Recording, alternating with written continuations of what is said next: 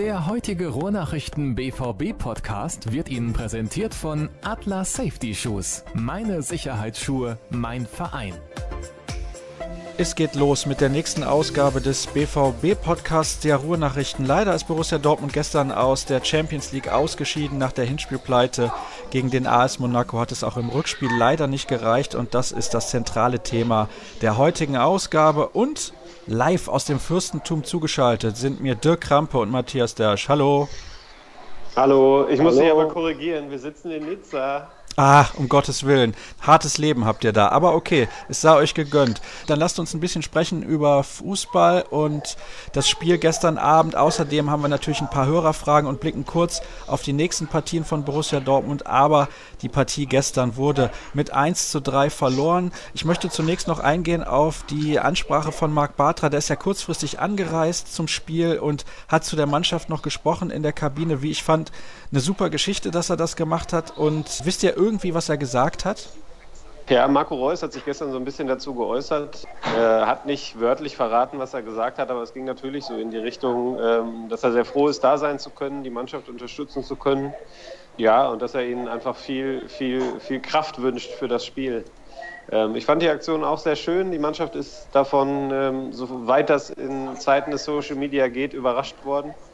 Marc Bartra ist ja erst am Spieltag dann angereist per Privatflieger definitiv eine sehr gelungene Aktion, äh, trotz des Ausscheidens. Ähm, ich glaube, es haben sich auch alle gefreut, dass Marc Bartra jetzt ähm, ja, acht Tage nach dem Anschlag schon wieder in der Lage dazu war, zu fliegen. Und hat gestern dann auch einen, äh, ja, den, den, Umständen entsprechend entspannten Eindruck gemacht, würde ich sagen. Äh, also ist, ich finde es wirklich bewundernswert, wie, wie schnell er seine, seine Freude wiedergefunden hat und sein Lächeln. Das ist dann vielleicht die, die spanische Frohnatur, die da so in ihm schlummert. Und das ist auch, denke ich, nicht selbstverständlich. Er hat aber mit niemandem von den Kollegen gesprochen, das habe ich richtig mitbekommen. Das hast du richtig mitbekommen, genau. Gut, dann kommen wir zum Sportlichen und lassen das hinter uns. Die Partie fing leider nicht besonders gut an. Aus meiner Sicht ein Fehler von Roman Bürki beim Gegentor und direkt der frühe Rückstand, Dirk. Ja, genau. Ja, Birki im Ablauf dann am Ende, äh, natürlich mit dem Fehler, das hat er hinterher auch selber zugegeben. Er faustet den Ball halt nach vorne weg, auch wenn es ein ziemlicher Hammer war. Ich denke, das kann man sicherlich anders lösen. In der Entstehung natürlich, äh, ja, leider Erik Durm maßgeblich beteiligt, der seinen Gegenspieler da hat mehr oder weniger laufen lassen und ähm, ja, das war natürlich äh, sozusagen gleich so ein Nackenschlag, denke ich mal, auch für die, für die Moral und einfach für, die, für die, das, was man sich da vorgenommen hatte. Man hatte eine gewisse taktische Vorgabe gehabt und das wurde so ein bisschen natürlich direkt torpediert und äh, denkbar schlechter Start in dieses Spiel. Auch wenn viele Spieler gesagt haben, dass sie eigentlich damit gerechnet haben, äh, dass man drei Tore würde schießen müssen, ist natürlich dann so ein 0 zu 1 am Anfang äh, gleich ja, fast schon der Knockout gewesen. Ich hatte auch das Gefühl, dass die Mannschaft sich von dem Pressing von Monaco in der Anfangsphase nicht so richtig befreien konnte. Das war vielleicht nicht ganz so erwartet worden, dass die dann so forsch agieren und auch so äh, massiv eben vorne und früh sehr, sehr früh schon attackieren. Hatte ich auch den Eindruck und ähm, ja, es ist halt im Moment, und das ist glaube ich so auch das, was über diesem ganzen Spiel auch äh, steht oder über diesem Vergleich mit Monaco, es ist sehr, sehr schwer, da eine, sportliche Bewertung halt äh, abzugeben, weil einfach man nicht weiß, äh, wie fühlt sich jeder einzelne Spieler nach dieser Geschichte letzte Woche und ja, äh, ich glaube, man muss auch wirklich akzeptieren, dass es bei jedem Spieler unterschiedlich äh, eben verarbeitet wird. Ähm, Matthias hat es ja gerade gesagt, Marc Bartra machte so den Eindruck, als ob er schon wieder ganz äh, froh gestimmt ist und ganz guter Laune ist. Andere Spieler äh, stecken das vielleicht eben anders weg und ähm, ja, das zieht sich, glaube ich, jetzt eben durch dieses Viertelfinale und macht es eben schwer, das zu bewerten. Aber es ist auf jeden Fall äh, unterm Strich eben so gewesen, dass, dass Monaco, glaube ich, verdient weitergekommen ist, äh, auch die bessere Mannschaft einfach war. Die Umstände gelten so ein bisschen als Entschuldigung oder können so ein bisschen als Entschuldigung hergenommen werden, finde ich. Ähm, aber es ist eben ganz, ganz schwer, eine sportliche Bewertung abzugeben dieses Spiels. Der BVB kam dann besser ins Spiel. Es gab eine gute Gelegenheit, fand ich, durch Marco Reus, hat er leider sehr zentral abgeschlossen. Ja, das hat ihn auch geärgert hinterher. Äh, also in der Szene schon, das hat man gesehen, ähm, auch hinterher, als er mit uns gesprochen hat. Danach haben wir gesagt, Mensch, den muss ich platzierter schießen, das ärgert mich total. Marco Reus war ja vor dem Spiel sehr optimistisch, hat ja in der Pressekonferenz am, äh, am Dienstag auch ähm, ja, sehr selbstbewusste Töne angeschlagen. Ich fand das auch richtig in dem Moment. Äh, ich meine, er hatte das Glück, dass er in der Vorwoche bei dem Anschlag nicht im Bus gesessen hatte. diese schreckliche Erfahrung also nicht aus nächster Nähe machen musste. Er ist mittlerweile ähm, auch in, in einem Alter und auch von der Persönlichkeit so gereift, dass er dass er ähm, ja, sich danach dann um die jungen Spieler gekümmert hat ähm, und äh, versucht hat, so ein bisschen Lockerheit äh, zu vermitteln. Ich fand, das ist ihm gegen, gegen Frankfurt auch sehr gut gelungen und ähm, er war jetzt auch dann äh, gegen Monaco einer, der vorangegangen ist, der unheimlich viel versucht hat, der dann ja auch das Anschlusstor geschossen hat. Das alles hat dann am Ende nicht gereicht, aber wie Dirk es gerade schon sagte, also ähm, für die Spieler war das war das, glaube ich, unheimlich schwer. Ähm, jetzt diese, diese, diese letzten acht Tage unermesslich schwer. Ich maße mir nicht an, da ein Urteil zu fällen, ähm, wie, wie, wie schwierig das war. Ich habe da gehörigen Respekt vor.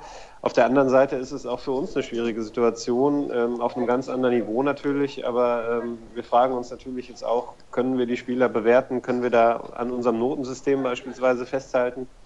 Ähm, wie kann man das jetzt überhaupt einfach eigentlich noch werten, diese Auftritte? Wie kann man die individuellen Fehler von Lukas Piszczek beispielsweise in beiden Spielen bewerten. Wenn man weiß, der ist Familienvater, der hat am vergangenen Dienstag Angst um sein Leben gehabt, tue ich mich unheimlich schwer damit. Wie lange habt ihr und wie intensiv habt ihr in der Redaktion darüber diskutiert, ob er wieder Noten verteilt? Ja, wir haben am, am Samstag schon darüber diskutiert. Also wir haben es ja am, am, nach dem Hinspiel nicht gemacht. Wir haben da auch keine, keine Einzelkritik gemacht im Sinne von, dass wir jeden Spieler so in Päckchen zusammengefasst haben, wie er gespielt hat. Wir haben das dann gegen Frankfurt diskutiert, ähm, sind dann letztlich zu der Entscheidung gekommen, dass wir, dass wir das wieder machen und haben daran dann gestern auch festgehalten. Ich glaube, es ist dann auch richtig, dass man da zumindest eine klare Linie beibehält. Man kann jetzt darüber streiten, ob das richtig oder falsch ist. Es gab gestern ähm, ja, ein, ein Portal im Internet, das auch eine Einzelkritik gemacht hat, die, die sehr heftig kritisiert wurde, in meinen Augen auch zu Recht aufgrund der Wortwahl. Aber ich, ich, weiß ehrlich gesagt nicht, was da der richtige Weg ist. Die einen sagen, ähm, zurück in die Normalität so schnell wie möglich, das hilft. Das hilft uns, wenn wir auf dem Platz stehen, dann, dann können wir das verdrängen. Die anderen ähm, sagen, sie können sich im Moment nicht auf Fußball konzentrieren, sie können auch nicht durchschlafen. Ich weiß es nicht. Also wir haben uns jetzt dazu entschieden, dass wir die Noten geben. Und ich habe gestern darauf geachtet, dass ich dann in den einzelnen, ähm, ja, in den einzelnen Abschnitten zu den Spielern dann schon immer auch äh, nochmal auf die, auf die besonderen Umstände hingewiesen habe. Aber ähm, ich glaube, den, den einen richtigen Weg, den gibt es da nicht. Gut, also ich denke, da können wir uns stundenlang mit auseinandersetzen mit dieser Thematik. Es ist schwer, da den passenden Mittelweg zu finden. Ich hoffe, das gelingt euch in den nächsten Wochen und Monaten auf jeden Fall noch. Und ja, Dirk, es gab dann, wie ich finde, einen Stellungsfehler von Matthias Ginter beim 0 zu 2. Ich habe zwischendurch irgendwann bei Twitter geschrieben, dass ich finde, man muss vielleicht irgendwann auch anerkennen, trotz der Umstände, das ist ja ganz klar, dass Matthias Ginter auf internationalem Niveau kein Innenverteidiger ist. Für mich ist er mehr in der Viererkette der Rechtsverteidiger, der offensiv auch viel machen kann, vielleicht auch fürs zentrale defensive Mittelfeld geeignet, aber ich finde, er ist irgendwie nicht der passende Spieler für die Innenverteidigung. Siehst du das auch so? Ja, zumindest äh, zieht sich ja durch diese Saison, dass er eigentlich regelmäßig dort äh, kleinere oder größere Fehler macht. Ähm, du hast recht, er hat natürlich seine, seine Sternstunde auf der rechten Seite in, in der vergangenen Saison gehabt. Dort ist er ja sozusagen dann vom Tuchel äh, ja, äh, irgendwie entdeckt worden in, in diesem Spiel in Norwegen, wo er dann auf einmal dann auch in der Folge sehr gut äh, Auftritte hatte, sehr offensive Auftritte hatte, viele Torbeteiligungen auch hatte, aber er hatte eben auch da schon defensiv im Rückwärtsgang einige Schwächen. Ähm, Tuchel sieht ihn eigentlich jetzt mehr in der Innenverteidigung, aber du hast vollkommen recht. Er, es zieht sich so durch die Saison, dass er also immer wieder mal patzt und immer wieder mal vielleicht einen Moment unaufmerksam ist. Und gut, wir sind jetzt natürlich dann auf einem Niveau ge gewesen. Jetzt gestern Viertelfinale Champions League diese Mannschaft, muss man sagen, auch wenn es AS Monaco war und man einige Spieler vielleicht gar nicht vorher so richtig kannte, aber da war richtig, richtig viel Qualität auf dem Platz und ähm, also auch bis in die Schlussphase hinein haben die unheimlich stark nach vorne gespielt, sehr präzise geflankt. Ja, es ist immer eine Frage, was lässt man zu, was kann man verhindern? Äh, sicherlich hätte äh, Ginter bei dem äh, zweiten Tor, bei dem Kopfball natürlich viel, viel näher an Falcao ranstehen müssen und ähm, da stößt man dann vielleicht auch immer an seine Grenzen und äh, vielleicht reicht es dann nicht oder noch nicht. Ich meine, er ist auch noch sehr jung, obwohl er schon etliche Bundesligaspiele auch auf dem Buckel hat. Und äh, ja, das muss man dann vielleicht einfach mal akzeptieren, dass es dann eben in dem Moment nicht gereicht hat, äh, weil er schlichtweg einen Schritt zu spät gekommen ist. Gut, ein Spieler wie Falcao hat schon ganz andere Innenverteidiger schlecht aussehen lassen, so viele Tore wie der in seiner Karriere auch auf hohem Niveau schon erzielt hat. Mm, in dem Zusammenhang möchte ich gerne wissen, wie bewertet ihr den Wechsel von Erik Durm? Dembele kam ja dann früh ins Spiel, schon in der ersten Halbzeit. Hat Thomas Tuchel gesagt, ob er diesen Wechsel eher aus taktischen Gründen vorgenommen hat oder aufgrund der Tatsache, dass er gemerkt hat, Erik Durm ist nicht im Spiel?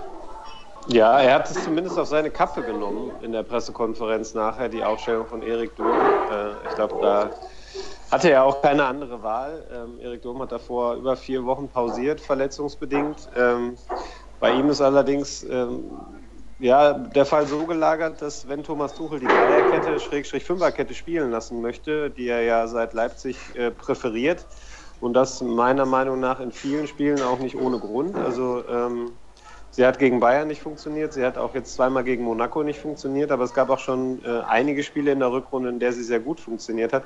Aber das Problem ist eben, dass er für die rechte Position in dieser Fünferkette nur Erik Durm hat. Äh, er hat Felix Passlack da mal getestet, das äh, hat nicht gut funktioniert. Er hat Christian Pulisic da getestet, das hat auch nicht gut funktioniert. Er hätte eventuell noch Lukas Piszczek, der das spielen könnte, den sieht er aber eher auf der rechten Innenverteidigerposition. Und da bleibt er nur Durm. Und wenn er das System spielen möchte, wie er das gestern offenbar vorhatte, dann, dann muss er Durm da aufstellen. Und äh, er hat gestern gesagt, er hätte im Training einen guten Eindruck gemacht. Er hätte das Gefühl gehabt, dass er, dass er frisch ist. Und ja, man hat dann an der frühen Auswechslung gesehen, dass er sich da geirrt hatte. Er hat dann ja auch umgestellt auf Viererkette, 4-2-3-1 gespielt. Und das hat äh, wesentlich besser funktioniert. Da war der Zugriff besser. Ähm, da waren auch die Abstände hinten nicht mehr so groß. Ähm, ist jetzt man kann natürlich darüber diskutieren, was wäre, wenn die damit angefangen hätten. Wären dann auch die beiden Tore gefallen.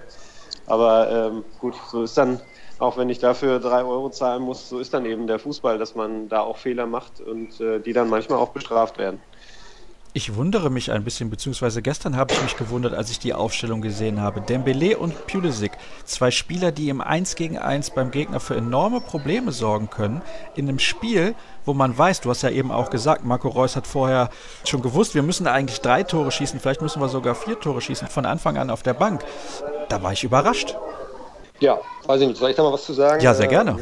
Äh, ich, äh, ja, Du hast vollkommen recht. Also uns hat es ein bisschen auch überrascht. Auf der anderen Seite muss man zwei Aspekte jetzt, glaube ich, auch mal damit reinbringen. Das sind beide Spieler unter 20 Jahre, erstmals in einem Viertelfinale der Champions League. Gilt auch für andere, wie zum Beispiel Julian Weigel äh, und noch ein paar andere vielleicht sogar.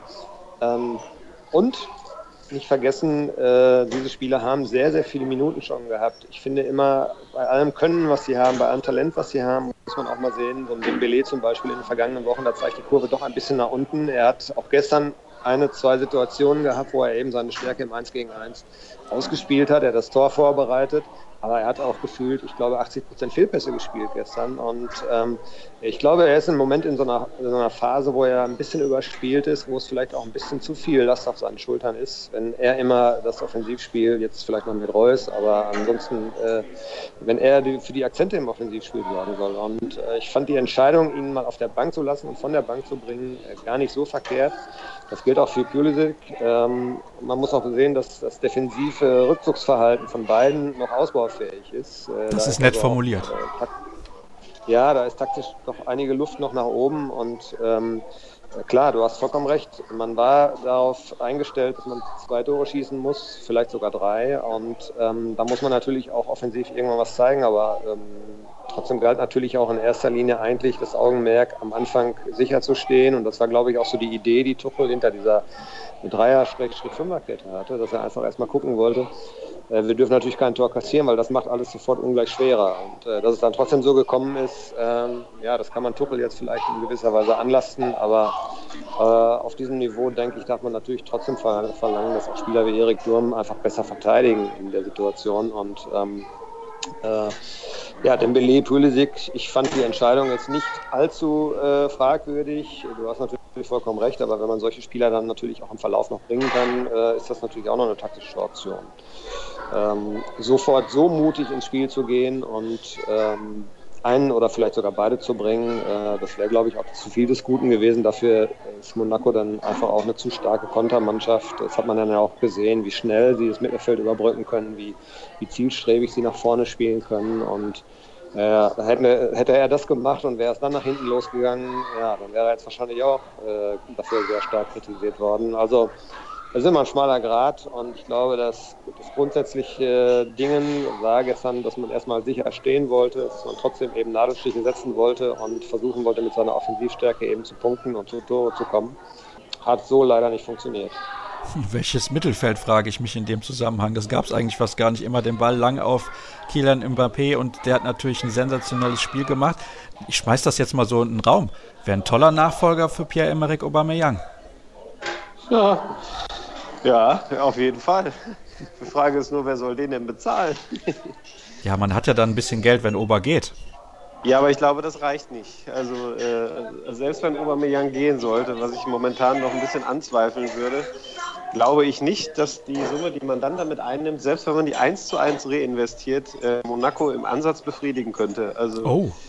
Äh, es wird äh, einen gigantischen Markt für diesen jungen Mann geben und es gibt äh, wahrscheinlich auf der Welt nur drei, vier Clubs, die ihn überhaupt bezahlen können. Monaco hat einen russischen, sehr reichen Mann im Hintergrund, der unheimlich viel investiert und der nicht zwingend darauf angewiesen ist, dass er ihn jetzt für eine Summe verkauft, die uns vielleicht schon als sehr hoch erscheint, aber ich glaube, da könnte dann irgendwann nochmal ein dreistelliger Millionenbetrag fällig werden. Man muss ja nur mal auf den letzten Sommer schauen, oder war es der vorletzte, weiß ich gar nicht mehr genau, äh, als Manchester United einen jungen Mann von Monaco gekauft hat, äh, was der gekostet hat und was es da für Klauseln gab. Dann weiß man ungefähr, was Mbappé kosten dürfte. Naja, vielleicht dann doch nicht finanzierbar für Borussia Dortmund. Kommen wir zu den Hörerfragen. Eine von Simon hat Dirk im Prinzip eben schon beantwortet und eine weitere, glaube ich, auch, die von André, nämlich warum so mutlos gegen eine defensiv sehr schwache Mannschaft gespielt wurde, die ja auch sehr viel zulässt. Sind wir jetzt auch schon drauf eingegangen. Gucken wir mal, was haben wir denn da noch? Maxim würde gerne wissen, was ist mit Pitschek los? Er macht in letzter Zeit leichtsinnige Fehler, hat natürlich jetzt in diesen beiden Spielen, da sind wir eben auch schon ein bisschen drauf eingegangen, beziehungsweise ihr, Fehler gemacht nach diesem Anschlag und die führten leider beide direkt zu Gegentoren. Sehr, sehr bitter für ihn. Ja, Tuchel hat dazu gestern auch ein bisschen was gesagt und wir haben das ja eben schon angerissen. Äh, er ist ein Familienvater. Äh, man steckt jetzt nicht in seiner Haut, man kann nicht beurteilen, wie sehr ihn diese ganze Nummer jetzt belastet, äh, wie sehr es ihn eben vielleicht mehr mitnimmt als eben auch andere Spieler, wie schwerer es ihm fällt, vielleicht eben zum Alltag zurückzukehren ist schon augenfällig, dass zwei identische Fehlpässe eigentlich beide mal dann eben auch zu Gegentoren führen und ist nicht das, was man von Lukas Bischer kennt. Er hat sehr, sehr viel Erfahrung und da kann man eben eigentlich nur mutmaßen, dass äh, es ihm doch mehr in den Klamotten steckt, äh, als er es vielleicht eben auch nach außen trägt und ja, große Thematik. Ne? Es ist sehr, sehr schwer zu bewerten, was die Spieler im Moment auf dem Platz auch zeigen, warum, äh, wo die Ursachen liegen für Fehler, die sie machen, die sie vielleicht sonst eben nicht machen. Und Bischek ist ein gutes Beispiel. Er ist ja eigentlich ein sehr, sehr solider Spieler, äh, sehr, sehr erfahren, der, dem solche Fehler eigentlich auch nicht passieren. Und ich glaube schon, dass man eben ein Stück weit äh, da anerkennen muss, dass das Ganze eben erst sieben, acht Tage her ist und dass wir, glaube ich, aus der Distanz nur sehr, sehr schwer beurteilen können, wie sehr äh, so etwas die Spieler eben auch beeinflusst. Zumal man da, glaube ich, auch noch zwei andere Aspekte beachten muss. Also einmal, ähm, so ist zumindest mein Eindruck, ähm, je mehr Tage verstreichen, je mehr Details ans Tageslicht kommen, jetzt auch wieder durch die Rekonstruktion des Anschlags, da wird dann auch die Dimension immer deutlicher und man, es wird immer deutlicher, wie viel Glück äh, die Spieler von Borussia Dortmund an dem Tag hatten, dass da äh, nicht noch viel mehr passiert ist. Äh, und zum anderen, es gab gestern auch wieder eine, einen, einen Vorfall mit dem Bus. Ähm, die Polizei hat ihn aufgehalten ähm, bei der Abfahrt vom Mannschaftshotel, weil der Verkehr zu dicht war und ihnen das Risiko zu groß erschien, dass, äh, dass der Bus dann im Stau steht. Ähm, man hat das der Mannschaft wohl, äh, zumindest waren so die Aussagen, ähm, nicht mitgeteilt, warum es zu der Verzögerung kam. Und ja, auch da mag ich mir jetzt nicht äh, anmaßen zu beurteilen, wie, äh, wie sehr das dann auch wieder auf die Psyche gedrückt hat. Die einen haben gestern gesagt, das darf keine Entschuldigung sein. Äh, die anderen, unter anderem Thomas Duchel, haben gesagt, dass das natürlich eine Rolle gespielt hat im Vorfeld. Ob das dann der eine Grund ist, der zum verschlafenen Anfang in Anführungszeichen geführt hat, weiß ich nicht. Aber äh, man kann das sicherlich auch nicht völlig ausblenden. Die nächste Frage kommt von Jost, der würde gerne wissen, woran liegt die schwache Defensivleistung? Sind es die wechselnden Formationen? Ist es keine festgespielte Abwehr oder doch die spielerische Klasse, sprich die Qualität? Jetzt zögern wir gerade beide. Ja, ja da habe ich gerade eben auch schon mal angerissen. Also wir, wir, sind im Viertelfinale der Champions League. Da wird äh, dann der ein oder andere vielleicht eben auch an seine Grenzen stoßen. Und das äh, muss man vielleicht so akzeptieren. Äh, ob das dann Matthias Ginter ist oder ob es eben auch vielleicht ein Erik Durm ist.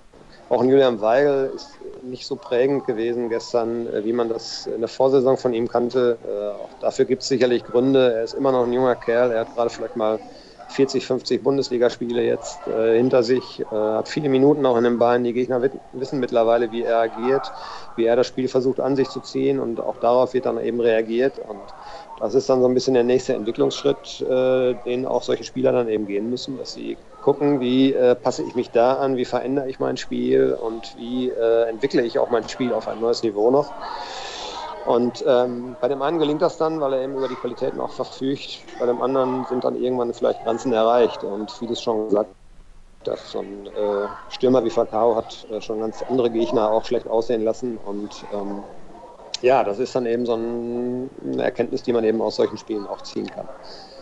Wie seht ihr denn die Rolle von Julian Weigel, fragt Steven. Er findet, dass er im Vergleich zur Vorsaison stagniert und Torgefahr und direkte Assists gehen ihm ja generell eigentlich ab.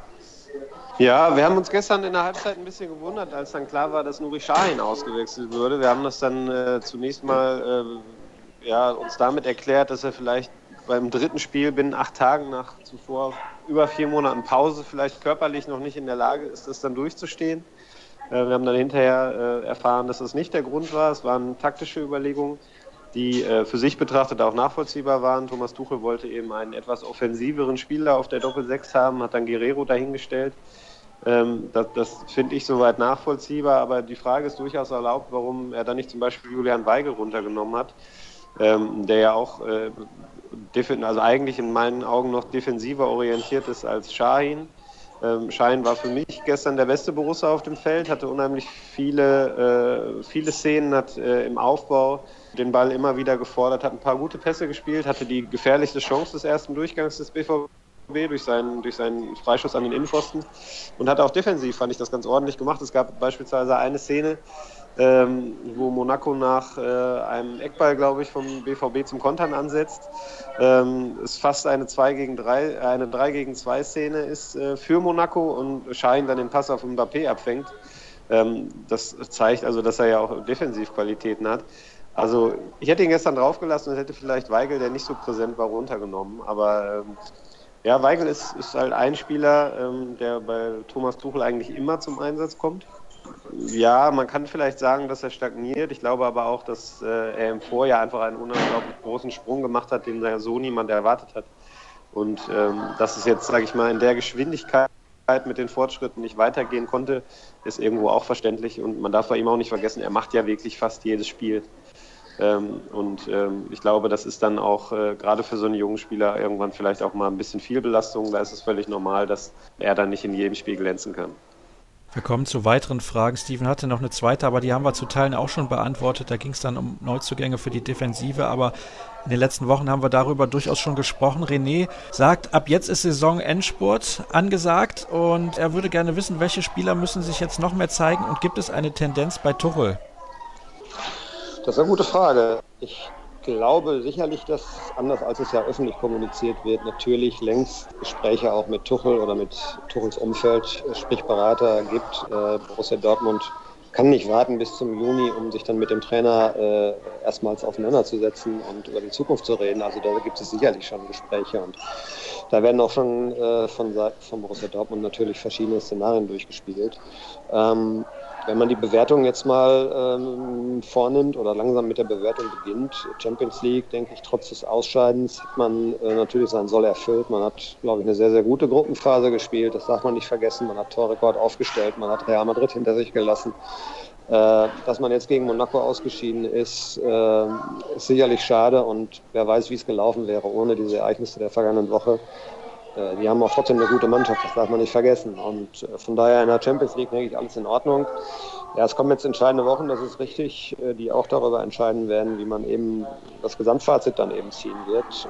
Ganz wichtiges Spiel direkt am Samstag, da kommen wir da vielleicht ja gleich auch noch richtig zu.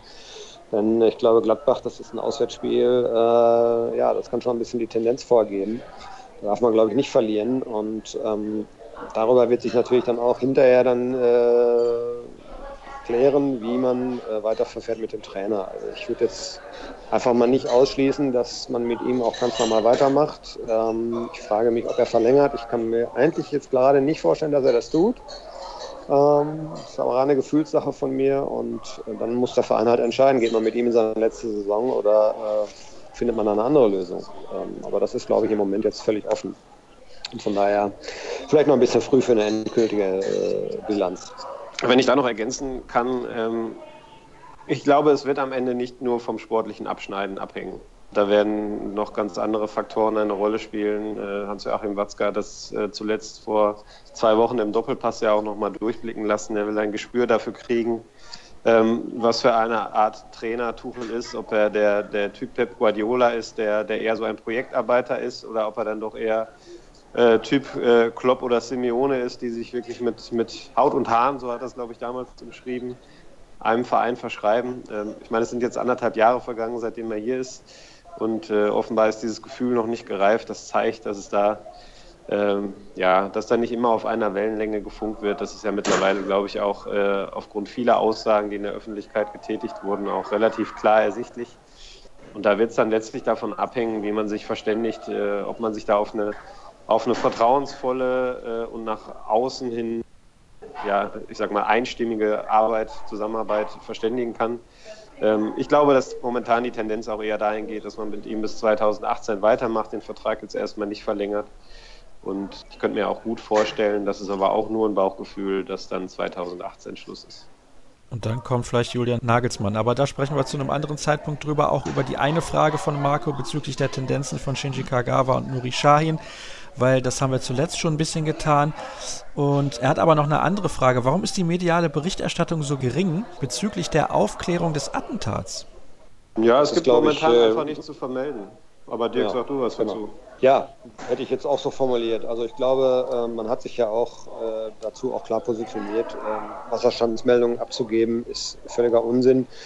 Es werden sicherlich auch einige Erkenntnisse aus ermittlungstaktischen Gründen zurückgehalten, wenn es diese gibt. Ähm, aber ich glaube, es macht keinen Sinn, einfach aus Gründen der Seriosität auch äh, da jetzt jeden Tag irgendwie was in die Welt zu setzen. Und ähm, von daher glaube ich, dass man da auch ein bisschen Geduld haben sollte, einfach die Leute in Ruhe ihre Arbeit machen lassen. Ich glaube schon, dass man da sehr, sehr akribisch und sehr, sehr intensiv auch dran ist. Äh, klar wünschen sich alle, dass es natürlich aufgeklärt wird und vor allem auch schnell aufgeklärt wird. Ich glaube auch, dass der Mannschaft das durchaus helfen würde.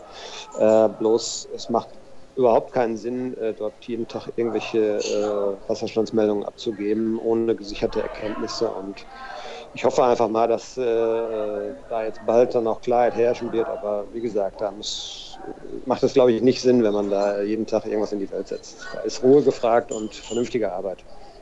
Was mich ganz grundsätzlich bei der Sache verwundert, ist, ähm, dass ich, ich finde, dass so die, die Dimension des Anschlags äh, irgendwie gar nicht so öffentlich Niederschlag findet. Also beziehungsweise im, so im, im öffentlichen Bewusstsein.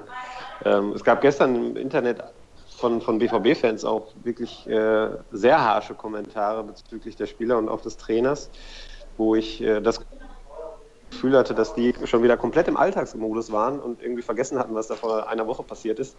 Und ähm, ich fand jetzt auch, dass es so, klar, es gab Solidaritätsbekundungen aus der Liga, es gab äh, die sehr schöne, ähm, ja, fast Freundschaft, die sich jetzt zwischen Monaco und Dortmund entwickelt hat.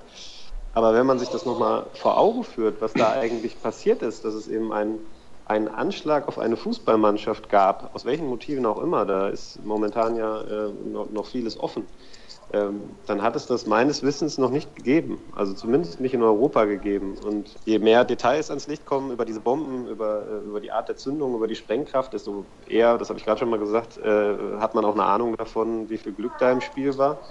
Und dafür finde ich doch den, den Umgang ganz allgemein, äh, nicht nur medial, dann doch sehr zurückhaltend und, und sehr, sehr, ja, fast schon, fast schon bein, muss ich gestehen.